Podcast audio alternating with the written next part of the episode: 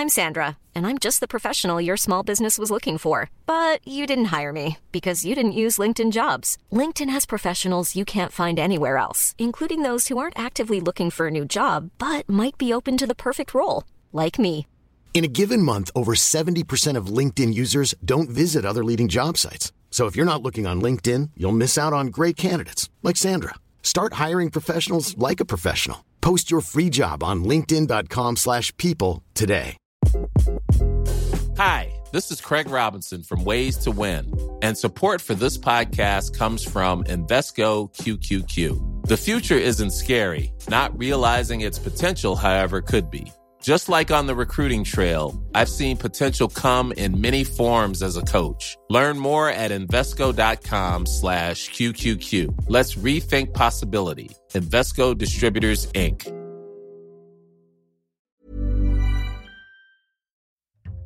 Bonjour, c'est Jules Lavie pour Code Source, le podcast d'actualité du Parisien. Code Source spécial aujourd'hui puisque ce 22 mai marque le millième épisode de votre podcast, millième épisode depuis son lancement il y a tout juste 4 ans, en mai 2019.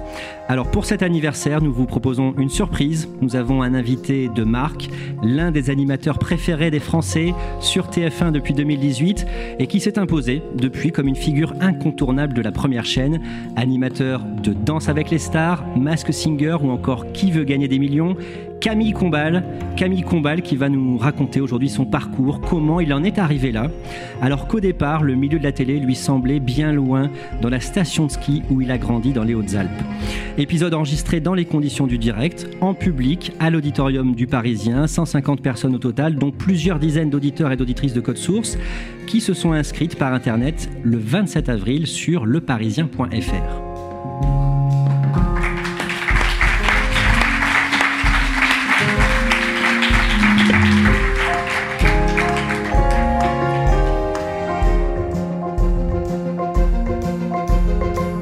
Bonjour Camille Combal.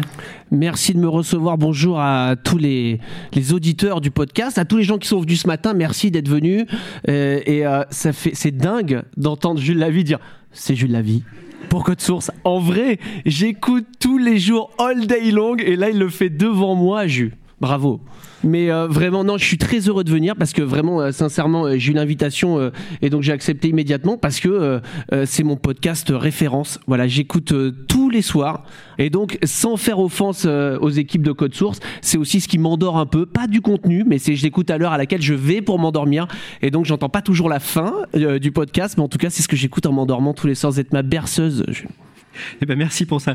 Votre actualité, c'est la saison 5 de Mask Singer que vous présentez sur TF1 depuis le 14 avril. Mask Singer, ce jeu où des stars chantent cachées dans des déguisements improbables du cupcake au lama en passant par la licorne, la sorcière ou encore la biche et la chenille.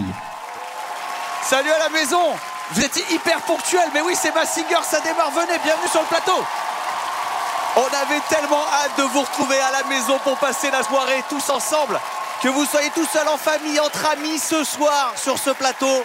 Vous allez voir un Jeff Panaclock, un zèbre, une Elodie Frégé, une méduse, un Kev Adams et même un chameau ce soir. Et même un chameau. Alors, depuis le début de cette nouvelle saison, Camille Combal, quel moment vous a le plus marqué ou amusé cette année? Euh, de cette saison, euh, bah, de toute façon, toutes les saisons sont différentes. Il y a, un petit peu des changements d'enquêteurs un petit peu euh, tous les ans, donc on retrouve une autre dynamique.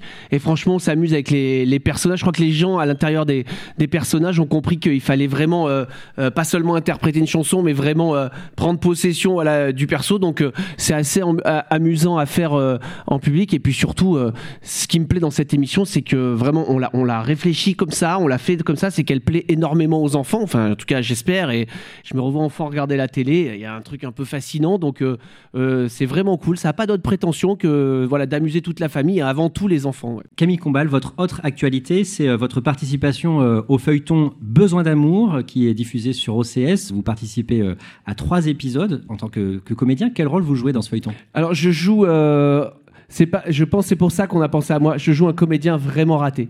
Pas raté, mais un comédien qui est persuadé d'être euh, un comédien dingue, alors que vraiment il joue que dans des séries euh, pas dingues. Euh, et donc voilà, c'était très sympa. C'est une série avec deux et avec Frédéric Azan, il y a Clémentine Sélarié, il y a Gérard Jugnot, il y a Ariel Mallet et plein, plein, plein d'autres comédiens brillants. Et donc voilà, ça va arriver sur OCS et c'était une expérience très cool. Alors, vous allez nous raconter votre parcours aujourd'hui dans Code Source. Vous êtes né le vendredi 18 septembre. Un vendredi, je sais même pas. J'en étais sûr que j'allais vous l'apprendre. Ah ouais? Le vendredi 18 septembre 1981, à Gap, dans les Hautes-Alpes, vous grandissez euh, dans le chalet-restaurant que tiennent vos parents dans la station de ski et des Ors, dans le même département des Hautes-Alpes. D'abord, décrivez-nous les lieux, ce restaurant et les environs. Ah, c'est un endroit euh, merveilleux, on dirait sorti d'une carte postale. C'est euh, ce que vous connaissez tous euh, pour voilà, ceux qui ont la chance d'aller au sport d'hiver. C'est vraiment ça bah, l'hiver. Et puis à l'intersaison, c'est Disneyland version G. On, avait accès à tout. Toute une station était à nous avec les quelques enfants de la station. Mes parents commençaient avec un tout petit hôtel-restaurant en face de notre chalet dans lequel on vivait pendant longtemps. On avait des chambres en haut, euh, ils avaient pris les petites chambres en haut et on avait réuni deux chambres euh, pour faire notre appartement. Parce que mes parents démarré vraiment de tout tout en bas et donc euh, et tout doucement ils ont réussi à faire des affaires, voilà, et en étant restaurateur et hôtelier et à grandir au fur et à mesure dans cette station, qui est géniale. Justement, vos parents, Evelyne et Henri, ils sont comment Dit Riquet. Dit Riquet. Personne l'appelle Henri. C'est ça, tout le monde C'est Riquet. Il est comme les mafieux, Personne il a un surnom. ouais. s'appelle Henri. C'est comme chez les Sopranos, il a un surnom. Je sais pas pourquoi. Et ils sont comment euh, Vous les voyez comment quand vous, vous êtes enfant?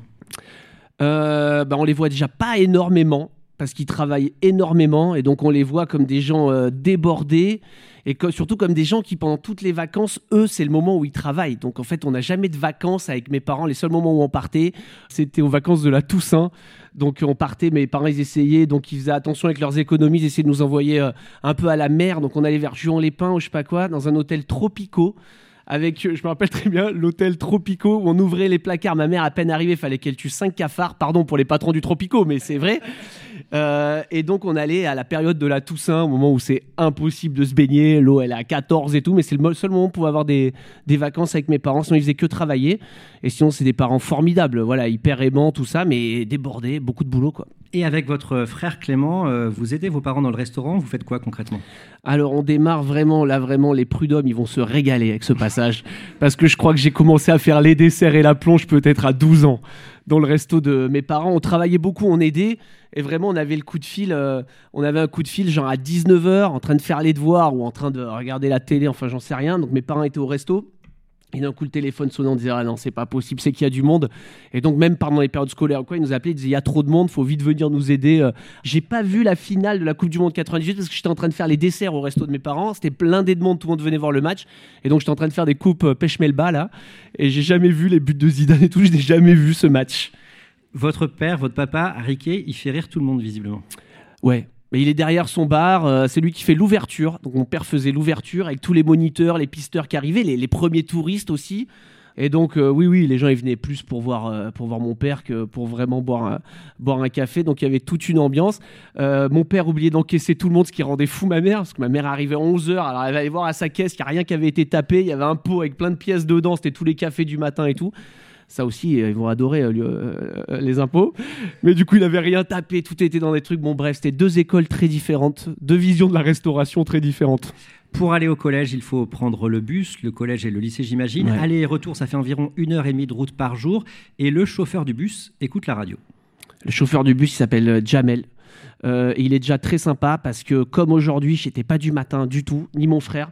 Et là, il nous attendait des fois jusqu'à un quart d'heure, donc il mettait tout le monde en retard pour qu'on puisse prendre le bus. Et là, à l'intérieur de ce bus, Jamel écoutait tous les jours le Festival Robles sur Énergie avec la Robles Bank et avec les rendez-vous. C'est là que je me suis rendu compte, les rendez-vous à l'heure précise.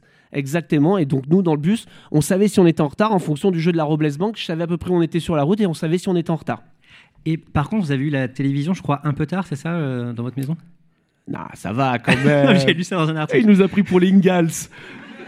Quoi, ma mère elle faisait des tartes aux Non, pommes le- et mon le père câble- le câble la on, avait la, on avait la télé, on n'a pas eu M6 avant longtemps. Ah, parce qu'on est très encaissé dans les montagnes et donc il fallait la parabole. Et mon père était radin, il n'a pas voulu nous mettre la parabole, donc on avait que la 1, la 2, la 3. Donc moi j'ai pas grandi avec euh, La petite maison dans la prairie, euh, Dr Queen, femme médecin, la trilogie du samedi, Buffy contre les vampires, ça m'est passé au-dessus de la tête. J'ai pas eu tous ces, toutes ces ambiances. J'étais très euh, TF1, France 2, France 3. Le maximum, moi c'était 4 size. Euh, le renard, les trucs comme ça. Euh, et après c'est arrivé parce que mon père il a fini par mettre la parabole. Et donc, qu'est-ce qui vous fait rire quand vous êtes ado, que ce soit à la télé, à la radio ou au cinéma? Qu'est-ce qui vous fait le plus rire? Ado, je me revois, j'ai plus trop les âges, je pense que je suis au lycée quand même, je me revois courir comme un dingue après le collège, après le lycée, pour essayer d'attraper la fin de la grosse émission. Et après, très vite, ça a été, euh, ça a été euh, Édouard Baird aussi, que j'ai absolument euh, une fascination absolue pour Édouard Baird, euh, Alain Chabat aussi, euh, tous ces gens-là que je revois. euh, mais du coup, un peu tard, j'ai découvert un petit peu tard. À ce moment-là, est-ce que vous rêvez déjà de faire rire les gens à cette Euh, période? Ouais, je crois que ouais. Je crois que j'ai toujours voulu faire rire les gens. Après, je sais pas si je les fais rire, mais en tout cas de les divertir, euh, de les amuser. Ouais, c'était mon mon premier but. Ouais. Pas spécialement de faire de la télé du tout d'ailleurs. Ouais. Et pourquoi, du coup? Euh, bah je sais pas. Il y a peut-être deux, deux trucs.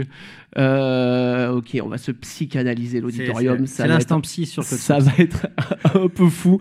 Non, je pense qu'il y a deux choses. Il y a à la fois parce que c'est ce qui m'a tout de suite attiré, ce que je regardais à la télé, c'est vraiment euh, euh, voilà le- le- les choses qui étaient divertissantes, amusantes. Et puis je pense que aussi euh, mon père était tellement un personnage que je me dis bah il fallait que je sois peut-être quelque chose euh, pour être pas simplement le fils de mon père qui était vraiment chez moi dans n'importe qui dans le département. Vous parlez de Riquet, à peu près tout le monde sait qui c'est quoi.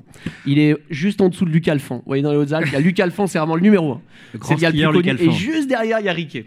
Au niveau scolaire, vous assurez toujours le minimum, visiblement entre 10 et 12 de moyenne.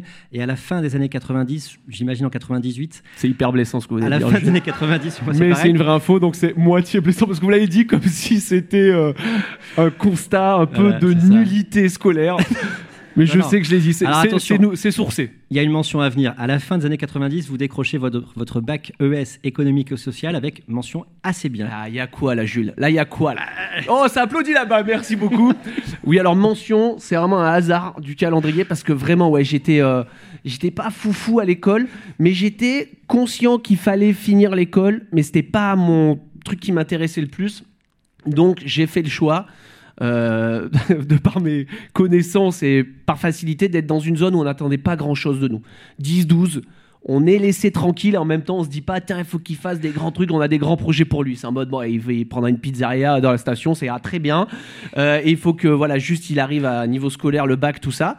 Euh, et j'ai complètement oublié la question La- question c'était, euh, mais c'était pas de question en fait. On, on parlait de la mention euh, assez, Et bien, assez bien, et de cette zone de confort 10-12. euh, parce qu'au bac éco voilà. il y a une discipline qui est économie sociale mhm. Et là, j'adorais cette matière et j'ai tapé 16 au bac COEF 9. Donc, malgré tout, avoir que la plus petite mention avec ça, COEF 9, je vous laisse imaginer le reste des notes éclatées contre un mur. Je crois que j'ai eu 4 en maths, des trucs horribles, horribles, dégueulasses. Mais le 16 m'a amené jusqu'à la mention. Vos parents sont prêts à vous soutenir dans votre rêve de- d'essayer de, faire rire les gens, mais à une condition, c'est de valider d'abord trois ans d'études. Du coup, vous étudiez euh, le management à Aix-en-Provence. Votre diplôme de management en poche, vos parents vous aident à vous installer à Boulogne, tout près de Paris. Évidemment, à chaque fois, vous me, vous me dites euh, s'il y a une, une erreur, une coquille dans ce Il que je dis. aucune coquille. Donc, il vous aide à vous installer à Boulogne, tout près de Paris. Il vous emmène en voiture. Vous êtes à l'arrière euh, et puis il y a vos sacs dans le coffre. Et, et là, vous, euh, quel est le plan en fait quand vous arrivez euh, en a Paris Quelle est l'envie? Quelle est l'idée? Bah, l'idée, euh, moi, je monte faire de la scène. Euh, voilà, je monte tenter ma chance, euh, faire de la scène, tout ça. Donc, j'essaie de trouver un petit boulot. Je monte pour faire, euh, pour faire de la scène à Paris. euh, Du stand-up? je, je monte pour ça à la base, ouais. Vous faites de la scène. Donc, concrètement, vous allez dans- sur quelle scène et comment ça se passe? Bah, on fait les scènes ouvertes. Hein. C'est pas les mêmes qu'aujourd'hui, mais euh, aujourd'hui c'est le tremplin. Il y a plein, il y a plein de choses. Il y a le Barbès Comedy Club, il y a des trucs super, euh, le Fridge, tout ça. À l'époque, c'est pas pareil. Mais il y a quand même le point virgule qui ouvre, tout ça. On fait des petites scènes. On n'a pas la chance. Il y a pas le Paname. euh, Il y a pas tout ça à l'époque. Hein. Et Donc là- c'est vraiment le genre le jeudi soir, c'est ouvert pour tout le monde et chacun fait son Euh, Il y a des soirs c'était un quart d'heure, mais euh, moi j'allais jouer que des 5 minutes. Il y a des soirs où c'était des 5 minutes, quoi. Et c'était nul. J'étais nul. C'était dur, mais c'était pas compétitif comme aujourd'hui, je crois. C'était quand même euh, vraiment le début de ça, du stand-up, tout ça. Donc il y avait assez peu de scènes ouvertes. C'était beaucoup des gens qui jouaient des personnages aussi. Et donc voilà. Et, et, bah, c'était mes débuts, quoi. C'était pas ouf. Et il y a un moment où vous abandonnez cette idée d'être humoriste? J'ai la chance de pouvoir intégrer Fun Radio et ils me prennent en stage. Et en fait, en stage, il y a deux choses. C'est que déjà, ça devient concret. Moi, je suis fils de commerçant, petit-fils d'agriculteur, et tout d'un coup, ça devient concret. C'est un travail tous les jours au quotidien qui est un petit peu rassurant. Euh, et ça me permet de, voilà, de me lancer. Après, je crois que je fais deux ans et demi de stage ou un truc comme ça. C'est ça. Et donc vous êtes au, au service cadeau visiblement euh, à Fun Radio. C'est apparemment pas le même étage que euh, l'étage où il y a le studio principal. À ce moment-là, vous rêvez, j'imagine, de faire de l'antenne? Moi, je me rappelle, j'arrive à Fun Radio, et à l'époque, à Fun Radio, je vois qu'il y a plein de jeunes. euh, Peut-être que vous n'avez pas connu, mais vous vous rappelez de Arthur sur Fun Radio? Le roi Arthur et tout ça, c'était une émission de dingue. Franchement, radio, on n'a pas fait mieux, c'était dingue. Et donc, ça se passait un étage au-dessus de moi. C'est un peu comme si là, on est à l'auditorium ici, vous me voyez moi, et vous savez qu'au-dessus, il y a un concert de Jay-Z. Et vous dites, gars, je suis pas au bon étage. Et ben moi, c'était ça. Donc, j'envoyais tous les jours des compiles, euh, je sais pas quoi, Soul and et tout ça, machin. À cette période, tous ceux qui ont pas reçu leurs compiles, c'est complètement de ma faute. Donc, j'envoyais les courriers comme ça. Et je savais qu'au-dessus, c'était l'Eldorado. C'était. euh, euh, pas spécialement de faire de la radio, mais euh, voilà, faire de l'humour, amuser les gens, divertissement. Et donc mon seul objectif, ça a été de regagner l'étage du dessus. Et d'un mot, euh, pendant ce stage, vous faites tout pour vous rendre utile, pour vous rendre indispensable, pour euh, faire rire aussi les gens que vous croisez dans les couloirs, c'est ça? Bah là, j'ai un stage très précis de trois mois à peine, et donc moi, mon but, c'est d'arriver à l'antenne. Et, euh, et après, une fois que je suis arrivé à l'antenne, j'ai plus jamais lâché le stage. ouais. Mais justement, comment vous avez fait pour arriver à l'antenne? Enfin, J'ai menti. C'est-à-dire? J'ai vraiment fait un faux CV. J'ai fait complètement un faux CV, c'est qu'il y avait la rédac à l'étage de Fun Radio, il y avait donc tout l'étage du divertissement, les animateurs, tout ça, et dans un tout petit bureau, la rédac. Euh, donc, et, là, il y a un stagiaire qui s'en va, un stagiaire journaliste en école de journaliste qui s'en va. Et donc moi, je vais vite les voir et je dis ouais, moi vas-y, je, peux- je prends sa place et tout. C'était faire des micro trottoirs dans la rue et tout, je le fais. Il me dit mais vous êtes journaliste? Enfin, t'es journaliste? Je dis bien sûr, je suis journaliste. euh, T'es dans une école de journalisme Je dis mais bien sûr, une école de journalisme super. Laquelle? À Marseille, là, euh, journalisme Marseille, là. Donc je pars vite, je demande à des potes de me faire un graphisme, de me faire un faux CV et tout machin, comme quoi je sors de l'école de journalisme. Et donc ils me prennent en stage. Au bout de quoi Une heure, ils se rendent compte que je suis pas du tout euh, journaliste, parce qu'ils me demandent d'écrire des flashs. Tout ça, je sais pas du tout faire. Je sais pas ce qu'est un chapeau, je sais pas ce qu'est une accroche, je sais rien du tout. Et donc ils disent bon, t'es tellement motivé, on va te former, on va t'apprendre. Et je fais 3-4 mois à la rédac. Et après j'arrive à arriver à l'antenne. Et là, ouais, vraiment, là, je m'accroche. Et comment vous arrivez à l'antenne Apparemment, il y a une place qui se libère. euh, euh, donc c'est en janvier 2005. Il y a un concours de circonstances, quoi. Ah là, c'est comment j'arrive animateur. Oui. D'abord, je fais stage, mais pendant deux ans, je vais chercher les croquettes du chien du patron. Euh, je monte les émissions. Je fais tout. Franchement, je fais tout. Je fais tout ce que je peux pour essayer de, de garder mon stage et de d'être un peu indispensable, humblement, euh, à la radio, à Fun Radio. Et un jour, donc vous voulez savoir comment j'arrive à l'antenne? Oui. Ah, L'histoire, pareil. Mais la vie, c'est que ça. La vie des médias, c'est la bonne personne au bon endroit au bon moment. C'est que des momentum, en fait. Et donc, moi, je suis en vacances. On est le 5 janvier. D'accord. Moi, je suis en vacances chez mes parents, euh, au sport d'hiver, sans doute en train de faire la plonge. Et donc, je suis chez mes parents au sport d'hiver, enfin à la montagne, et mon téléphone sonne. Et là, c'est Gaël Sanker, qui est aujourd'hui le patron d'énergie, qui me dit euh, Voilà, Camille, euh, tu vas faire de l'antenne. On remplace, à l'époque, il y avait Max, le Star System, qui s'arrête après des années des années d'immenses succès, euh, animateur vraiment brillant. Et donc là, il l'arrête. Et quand ils l'arrêtent, ils disent bon, on va mettre une autre émission, on met une, une- fille et un co-animateur. Pas moi du tout. À aucun moment, dans la- je suis dans leur plan de, de- de combat. Rien à voir. Je suis pas du tout là. Et le gars qui doit venir deux jours avant dit bah en fait je viens pas, j'ai une clause de non concurrence, je peux pas venir. Bref, je sais pas trop, euh, je sais même pas qui c'était moi. Et donc il m'appelle, il dit bah qui on va prendre? On va prendre le mec qui fait rire dans les couloirs.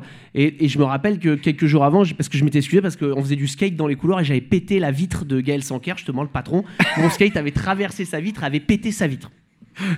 Donc j'avais fait des blagues pour essayer de m'en sortir, tout ça, avec la peur de me faire virer. Et là, tout d'un coup, il me dit Bah, tu viens à l'antenne et euh, bah, tu commences le 5 janvier. Et là, je me retrouve au bout de deux ans, deux ans et demi de stage. Encore un petit coucou à l'URSAF. Euh, je me retrouve au Prud'homme, pardon, pourquoi j'ai l'URSAF Au Prud'homme? Et donc, je me retrouve à l'antenne, euh, là, pas du tout prévu, au bout de deux ans, trois ans que je rêvais de faire ça. Et vous dites quoi justement quand vous êtes à l'antenne? Franchement, je bosse comme un fou. Je me dis, euh, il faut absolument, euh, euh, voilà, c'est pas tous les jours qu'on a la chance de pouvoir avoir un micro, donc il faut bosser à fond. Mais J'essaie de réfléchir à tout parce que j'ai une chronique dedans, donc d'essayer de, bien faire ma chronique, tout ça et tout ça. Et au bout de trois mois d'antenne, Énergie m'appelle pour remplacer Manu Payet dans le 6-9 d'Énergie. Et là, votre carrière est lancée. Vous euh, débutez ensuite l'animation euh, télé sur Énergie 12 sur la TNT. Vous travaillez ensuite euh, sur Virgin Radio, puis Europe 1 avec Michel Drucker, puis Cyril Hanouna. Et justement, à partir de 2012, vous êtes chroniqueur pour Cyril Hanouna au moment où son émission Touche pas à mon poste quitte France 4 pour euh, D8, qui va devenir C8. Au tout début, c'est une petite émission finalement qui fait relativement peu d'audience. TPMP. En fait, ça arrive de France 4. C'était en deuxième partie de soirée sur France 4 et ils disent on va en faire l'access du gratuit parce que l'équipe de Canal ont récupéré euh, donc Direct 8 qui va devenir des 8 et quand on part tous dans cette aventure, euh, Cyril, moi, tous les autres chroniqueurs, mais même nos patrons, on ne sait pas encore si la chaîne va vraiment exister puisque le CSA n'a pas donné son go. On est tous en train de miser sur un truc, préparer une émission qui peut-être verra pas le jour. Et donc c'est un moment euh, assez, assez dingue et trop cool. Et on se retrouve à faire cette émission qui en effet trouve son public au fur et à mesure, tout doucement. Et je me rappelle, il y a des concurrents et confrères sur les autres chaînes que tout doucement, bah, on regarde en haut en disant oh là là là là, que- ils marchent et on les rattrape. Euh, voilà, et en- au, au fur et à mesure jusqu'à connaître le succès qu'on a connu euh, euh, dans Touche pas à mon poste. Et dans cette émission, vous réalisez chaque jour une chronique de 5 minutes intitulée Le poste de surveillance de Camille Combal. On retrouve tous les anciens d'Hélène et les garçons, hein, on les adore évidemment, voilà, il y a José, il y a Cricri d'amour, ils sont Il n'y a qu'une chose dans cette série, je sais pas si vous l'avez déjà regardé euh, Patrick, c'est qu'il y a beaucoup de personnages, voire trop. Regardez, j'ai jamais vu autant de prénoms cités en si peu de temps, j'étais perdu. Je vais finir par appeler les flics, moi. Putain, Hélène, on sait pas où. Et Nico et Ingrid qui se font enlever, ta soeur qui se fait taper dessus. T'as le numéro de John? Non, mais j'ai pas celui de Fanny non plus. Tu veux que j'appelle Christian? Je vais rappeler John. C'est vrai que ça fait beaucoup de prénoms. Rappelez-nous euh, ce qu'est le poste de surveillance, ce rendez-vous, et est-ce que ça demande comme travail au quotidien? Bah, le poste de surveillance, c'est une chronique a démarré qui faisait, je pense, 3, 4 minutes. On surveillait toute la télévision. Donc des choses que peut-être on a vues, euh, à traiter avec notre regard, et puis aussi des choses qu'on allait trouver dénichées dans le monde. On allait aussi trouver des images très anecdotiques, euh, parce qu'il y avait peut-être un sosie de Jules quelque part. On aurait dit, bah regardez, il y a le sosie de Jules au fin fond là-bas dans l'Assemblée nationale. Il y a beaucoup de gens qui vous ressemblent à l'Assemblée nationale. Euh, et donc, on se faisait, voilà, on faisait, euh, on allait trouver de l'image anecdotique ou traiter une image forte. Voilà, c'était ça. C'est un gros boulot. C'est énormément de. Ben, c'est du travail. euh, mais c'est pas vraiment du travail parce que quand je dis c'est comme à la radio, quand je dis que j'ai beaucoup travaillé, en effet j'ai beaucoup travaillé. Mais moi j'ai grandi avec des parents qui faisaient un métier très très dur, euh, comme plein de gens euh, qui nous écoutent là et qui faisaient autant d'heures que moi, avec un métier très pénible. Euh, donc voilà, on va pas trop se plaindre quand même. Mais oui, faisait beaucoup de temps parce que je, je dis tout le temps, je dis on est tellement des privilégiés, on a tellement de chance, il y a tellement de gens qui aimeraient faire ce qu'on fait que si on a une chance à un moment donné d'avoir un micro tendu ou une caméra pour regarder et mettre en lumière notre travail, la moindre des choses, c'est de le travailler de, tout notre cœur le plus possible. Et c'est ce qu'on a fait avec, euh, toujours mon bras droit aujourd'hui, avec euh, Abdoul et après une petite équipe qui se renforçait d'un an année. C'est ce qu'on a essayé en tout cas. En tout cas, il n'y a pas un soir où j'ai pas donné le maximum. Et j'ai pris des beats, j'ai fait des chroniques nulles en 7 ans quotidiennes, franchement, et des fois, euh, on y va en sachant qu'on n'a pas tout le temps le meilleur contenu. J'en parle parfois avec Étienne de Quotidien euh, Carbonnier que j'adore et qui, euh, et qui continue là un peu de faire cet exercice-là où parfois bah, on est, la télé, les contenus nous proposent pas ce qu'on veut. On sait qu'on y va, mais l'important c'est d'avoir donné le max. Mais j'ai pris des bides énormes. En tout cas, il n'y a pas un soir où j'ai pas essayé de faire la meilleure chronique possible. Vous, vous êtes souvent décrit comme quelqu'un de casanier. Le soir, plutôt qu'aller faire la fête, vous préférez visiblement plutôt regarder la télé sur le canapé, c'est vrai? C'est complètement vrai. C'est bah ouais ouais ouais ouais. Je suis arrivé à un niveau, je dis mais vraiment, c'est des fois je passe, je passe en voiture. La dernière fois que je suis allé en boîte, je dis ah là c'est la boîte, c'est devenu une auto-école. Je suis ce niveau-là de soirée et de mondanité. C'est ça ma vie. Mais je l'adore. Mais oui oui, je suis plus casanier, je suis plus tranquille, je suis plus à, à me faire des séries ouais. Toujours au niveau personnel, en 2015, vous devez subir une grève de cornée en raison d'une maladie génétique. C'est peu connu, mais vous en parlez euh, volontiers. Et vous êtes même investi dans des associations, euh, notamment pour parler euh, du don de, de cornée. Est-ce que vous pouvez nous parler de votre cas? Qu'est-ce qui vous est arrivé? Ben, en fait, c'est une maladie génétique que j'ai de naissance qui peut être euh, assez courante et qui avant était pas du tout euh, possible de traiter. Depuis quelques années, ils y arrivent avec euh, les greffes de la cornée. Donc ça rejoint à la fois les problèmes de vision, les problèmes aux yeux et en même temps tout le monde de, du, du, don, du don d'organes et tout ça. Et donc j'essaie de sensibiliser au maximum. Et aujourd'hui, il faut savoir que c'est quelque chose qui est très très important. On est donneur, ça a un peu changé maintenant les choses. On est donneur quoi qu'il arrive et c'est si on ne souhaite pas qu'il faut le préciser.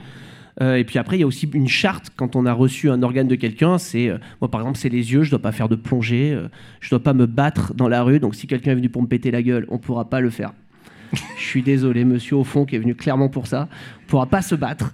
voilà, il y a toute une charte à faire et je trouve que c'est c'est assez dingue et ça change les choses. Il faut que je fasse le droit maintenant. J'ai un autre œil à greffer. Les deux maintenant. L'autre est atteint, donc il faut que je fasse le deuxième maintenant. On revient sur euh, votre carrière professionnelle. À partir de 2017, vous avez envie d'arrêter de participer à l'émission Touche pas à mon poste. Départ que vous annoncez finalement en 2018, le vendredi 20 avril 2018. Tout est un vendredi Dans l'émission. Moi, je voudrais vous remercier tous. Voilà, je pourrais avoir un mot pour chacun d'entre vous m'avait accompagné. J'ai grandi avec vous, j'ai vécu des moments magnifiques, des, moments extraordinaires, même si c'était dur, vraiment, puisque tous les soirs, on vient pour faire rire les gens. C'est un exercice qui est dur, qui est difficile, qui est vraiment prenant, mais qui c'est toute la journée on vit avec ça. Il faut être performant le soir, on a la deadline à rendre et tout ça. Tu sais qu'on continuera à s'éclater, on continuera à penser à toi, et toi on espère que tu vas te régaler. Je te le dis, juste avant de partir, je crois qu'il y a tes équipes euh, avec qui tu as travaillé pendant six ans qui t'ont laissé euh, un petit message. Camille, c'est sans aucun doute un, des êtres les plus sensibles que j'ai connus dans ce métier. C'est une grande, grande qualité humaine, donc euh, surtout ne change pas. Camille, c'est quelqu'un qui respecte tout le monde, les petits comme les puissants. À chaque mot utilisé, chaque vanne, il fait bien attention à ne blesser personne. Ça vous a touché ces messages euh, des membres de votre équipe? Ah ouais, bah j'ai pleuré. Hein. Moi, je là même de le réentendre parce que moi, il faut savoir, je déteste m'entendre et je déteste me voir. Donc là, peut-être que c'est la première fois que j'entends ma voix en radio. Je me réécoute jamais en radio, je me regarde jamais en télé. Et euh, ouais, ouais, c'est un moment, c'est un moment émouvant parce qu'on a rencontré plein de personnes durant cette période et voilà, ça marque. Mais là, en me réécoutant, je suis quand même border burnout. Hein. c'est entre émotion et le gars en peut plus. tu sens, hein, c'était dur, c'est dur de faire rire les gens. On sent que je suis vraiment border. Les patrons de TF1, qui, qui sont les anciens patrons de, C8, que vous avez donc connus assez vite, vous appellent euh, quelques mois plus tard, je crois, ou à ce moment-là. Ils vous font une proposition, présenter l'émission Danse avec les stars, où des célébrités euh, dansent avec euh, des pros de la danse. On vous propose de co-animer la neuvième saison de cette émission avec Karine Ferry. Vous vous dites quoi au tout départ? Bah, je suis très surpris de recevoir ce coup de fil parce que euh, moi j'avais pris la décision d'arrêter Touche pas mon poste l'année précédente. Et donc je l'ai annoncé au mois de juin en disant voilà moi ça sera ma dernière saison dans Touche pas à mon poste quoi qu'il arrive. Euh, et donc j'avais pas du tout moi les projets de TF1 tout ça. Je savais juste que voilà il fallait qu'on arrête. Il était temps aussi de, se réinventer tout ça. Et là, j'ai un coup de fil à la fin de saison de TF1 pour me dire bah, est-ce que tu voudrais animer, euh, faire du mambo avec Liane Folly? et, du coup, je suis très surpris parce que je me suis jamais, alors jamais projeté, euh, bah, franchement, sur TF1 dans cette émission et que, à part pour la chronique, quelques extraits, j'avais absolument jamais regardé l'émission. Donc vous doutez? Réflexion. Ouais, ouais, bien sûr. Je doute de moi surtout. Hein. Euh, C'est-à-dire? D'abord, je me dis, c'est peut-être un canular de Gérald Dahan ou un truc comme ça. Et je dis d'abord, écoutez, voyons-nous, parce que en vrai, je me dis, bon, ok, c'est bon canular, euh, TF1, Danse avec les stars. Et puis après, je les rencontre, euh, ils m'ont senti capable, et moi, après, euh, je me suis demandé si j'en avais envie. Bah ouais, j'avais envie, et donc on a, on a essayé d'y aller, quoi. Donc vous décidez d'y aller. Au mois de septembre 2018, vous préparez votre premier prime time aux manettes de Danse avec les stars sur TF1. Et vous découvrez donc en préparant hein, que c'est une énorme machine, beaucoup de moyens. Ça ressemble à quoi en coulisses, avant que ça parte l'émission? Franchement, c'est incroyable. Il y a deux émissions que j'ai eu la chance de euh, d'animer de ce niveau-là, parce que c'est quand même intéressant de, porter une émission où il y a autant de, de, groupes de métiers, tout ça réuni, et à la fin, euh, humblement, on essaie de faire que tout se passe bien pour tout le monde. C'est les Energy Music Awards et les euh, et Danse avec les stars. Voilà, ces deux immenses machines. Danse avec les stars, je, veux pas dire de bêtises, mais je pense qu'il y a 200, entre 250 et 400 personnes qui doivent bosser. Je ne sais même pas si je suis pas en dessous sur chaque Prime. Et donc voilà, dès le vendredi, euh, les répètes, tout ça. Et il faut tout cadrer. C'est grisant. Et puis le direct, c'est génial. Le direct, c'est top. Alors juste avant que ne débute votre premier Danse avec les stars, le samedi 29 septembre, vous vous dites quoi d'un mot juste avant le, départ de l'émission? Bah, Je me dis, tout se passe un vendredi normalement. Et là, on est samedi. donc petite tulasse. Et je me dis, euh, franchement, je vais vous dire, je l'ai jamais dit, mais euh, je me rappelle de, je, je me rappelle de sortir euh, bah, de la loge qui est juste à côté du plateau et de dire bah, à mon pote Abdoul et à mes proches qui étaient venus me voir pour la première, quand on se revoit à la fin de l'émission, tout aura changé dans un sens comme dans l'autre. C'est où ça ce sera à peu près allé, ou alors je serai une catastrophe et les gens vont dire qu'on est une catastrophe parce que il y a de soi de faire ce qu'on a un peu en tête et puis il y a comment vont le recevoir le, le public, euh, euh, les journalistes. C'est du direct, il faut y aller quoi. Merci d'accueillir Camille Combal.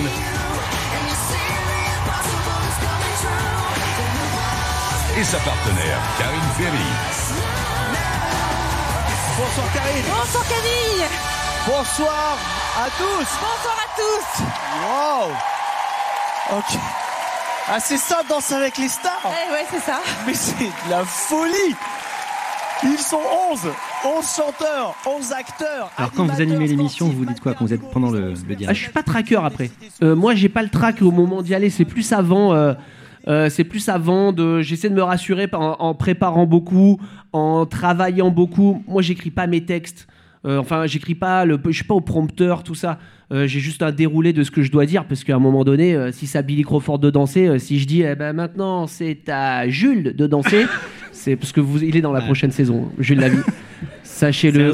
Et on l'a mis avec Fovoto. Ça va être une folie. J'ai les premières répètes. Faut le voir sur la salsa. C'est un truc de ouf.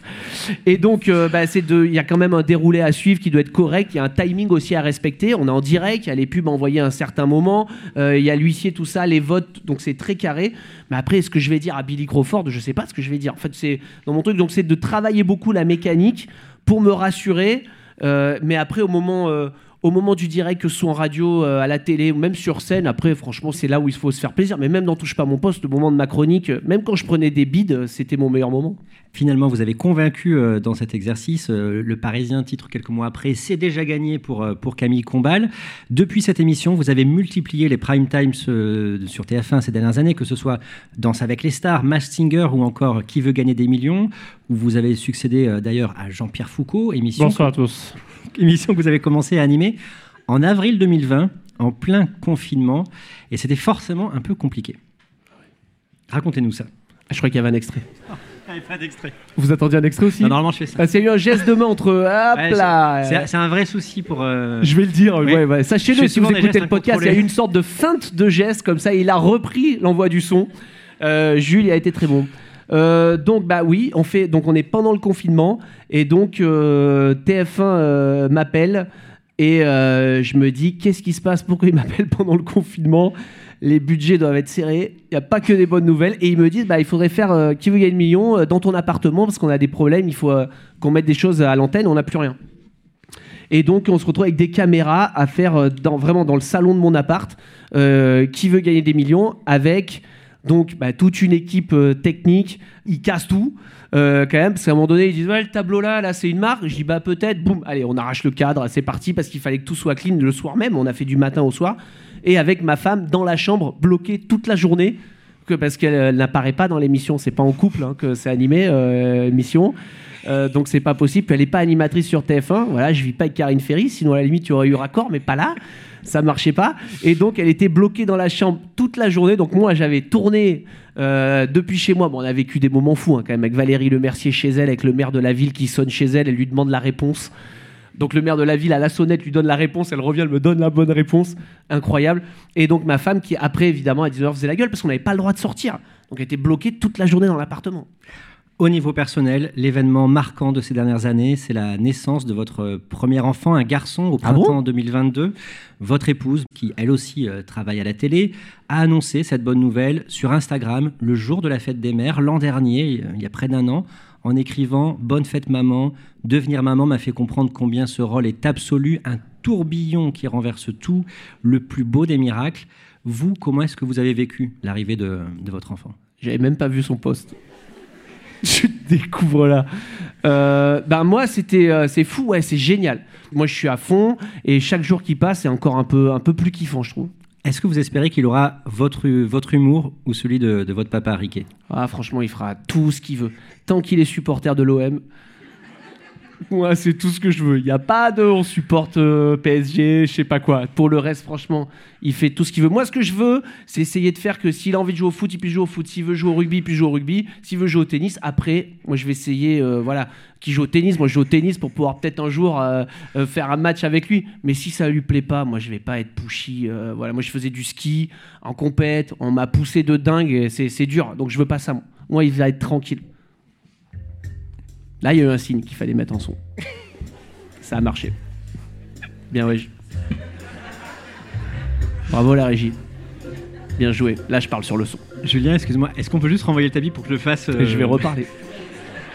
Quoi qu'il arrive, je reparlerai. Sinon, on va le garder. Jules, il n'y a aucune Non, chance que je parle pas sur le générique. Je vais refaire le signe qui marche. Julien, t'es prêt? Et c'est reparti. Et vous savez pas, mais c'est que sur l'ouverture de Dals, avec Fovoto, il dansera sur cette musique. Ça sera un truc un peu, un peu modern réenregistrera jazz, un peu contempo. Ce sera un contempo. Allez, c'est parti. Merci Camille Combal. Cet épisode de Code Source a été produit par Thibault Lambert et Emma Jacob. Réalisation Julien Moncouquiole. Merci à toute l'équipe de Code Source. Bravo. Clara Garnier-Amouroux, Raphaël Peuillot, Ambre Rosala, Pierre Chaffanjon et Claudia Prolongeau, qui est désormais au micro de Crime Story. Crime Story, un nouveau podcast du Parisien. Restez avec nous tout de suite. Thibault Lambert vous raconte dans un épisode hors série de quelques minutes les coulisses de la fabrication de Code Source, toujours pour fêter notre millième épisode. Merci de votre fidélité.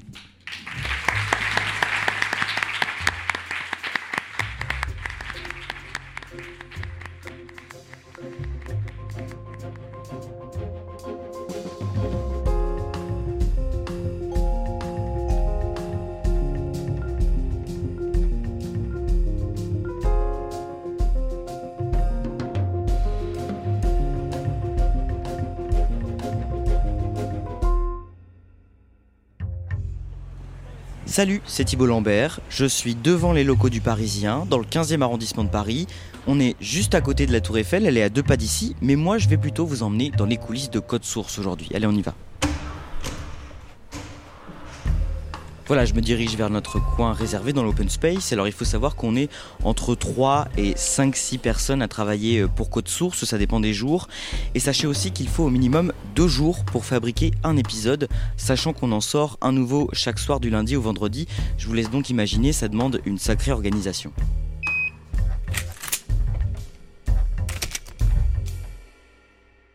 Alors là, je vais déranger Ambre Rosala qui travaille à son bureau. Ambre, vous la connaissez, c'est la reporter de Code Source.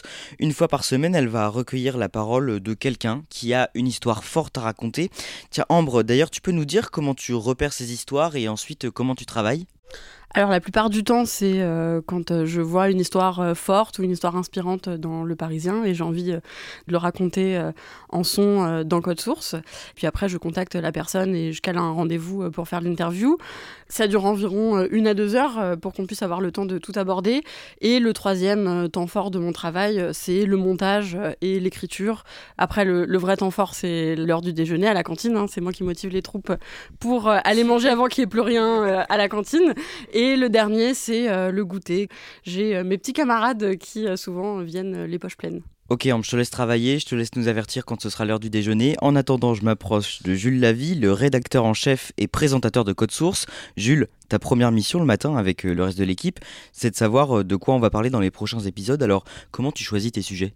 Alors, je passe beaucoup de temps sur euh, leparisien.fr et sur euh, l'appli du Parisien pour essayer de, débusquer euh, les bons sujets. À quoi on reconnaît un bon sujet? C'est un sujet qu'on pourra transformer en histoire, en fait, avec un début, un milieu et une fin. Régulièrement aussi, je lève la tête et je te demande, et je demande à l'équipe, est-ce qu'il n'y a pas un sujet évident à caler, un truc qui m'aura échappé?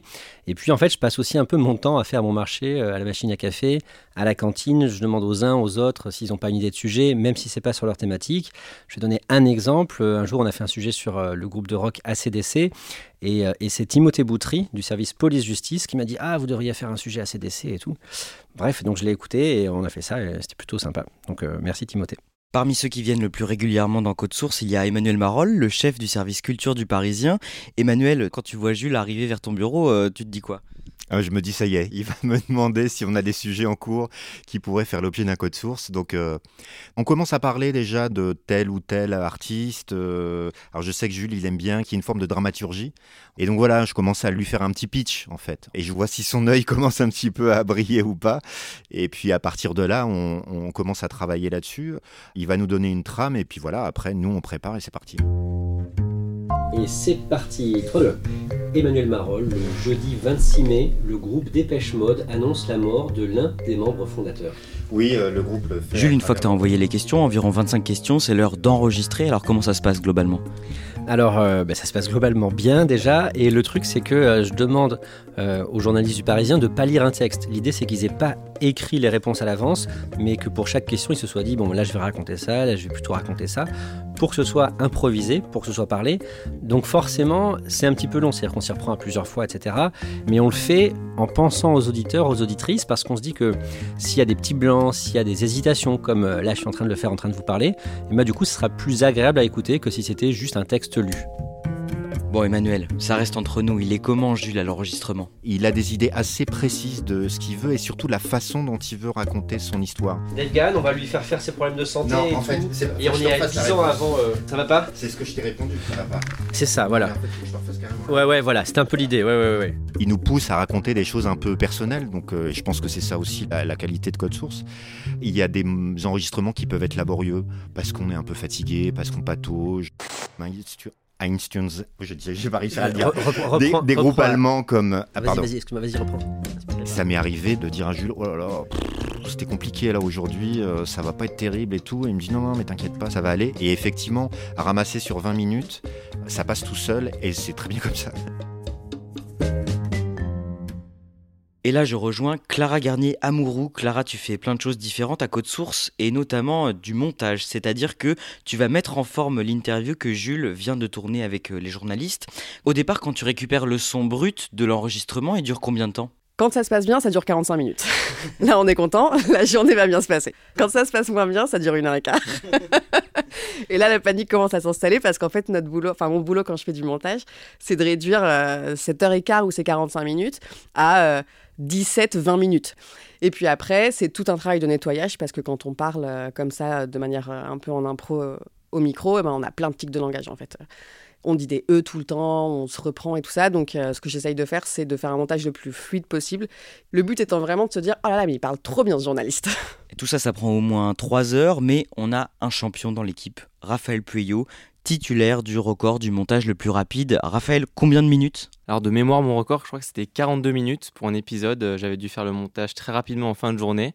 Moi, mon secret, c'est de monter en fait en accéléré. C'est-à-dire que là, on va entendre le son en vitesse normale. En juin 2021, la Zara publie un autre titre qui va cartonner. Ça s'appelle Tu t'en iras.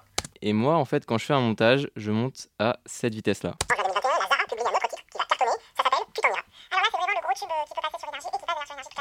Alors, ça fait déjà plusieurs années que je monte euh, comme ça. Pour l'instant, ça va, je suis pas devenu fou. Des fois, on doit monter un sujet euh, du jour pour le lendemain. Et donc, euh, on est un peu forcé aussi de travailler comme ça. Alors à présent, je me tourne vers Emma Jacob. Emma, tu es alternante cette année à Code Source. Tu termines tes études de journalisme. Une fois qu'on a fini le montage, on n'a pas fini de travailler. Il reste à faire ce qu'on appelle les archives. Et c'est très important.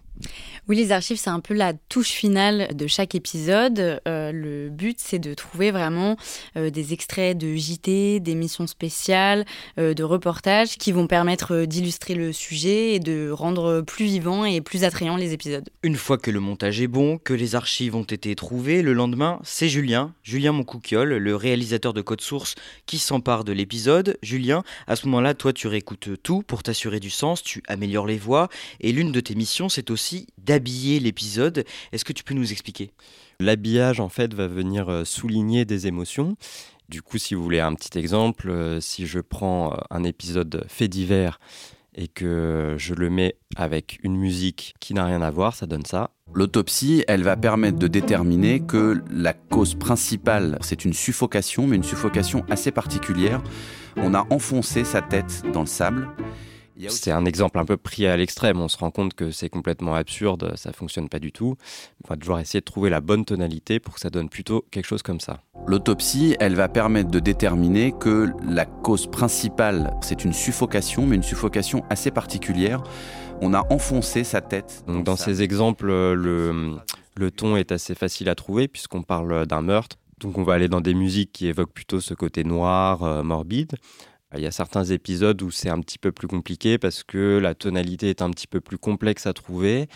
Et donc il y a cette recherche qui est effectuée pour trouver le ton juste. Et une fois que l'épisode est prêt, il reste à trouver un bon titre, une bonne photo, un bon pitch, et on le publie sur toutes les plateformes d'écoute, sur leparisien.fr aussi, à 18h, mais ça c'est quand on y arrive. Voilà, vous en savez plus sur les coulisses de Code Source. Si vous avez encore des questions, n'hésitez pas à nous les poser à cette adresse code source at leparisien.fr. À très vite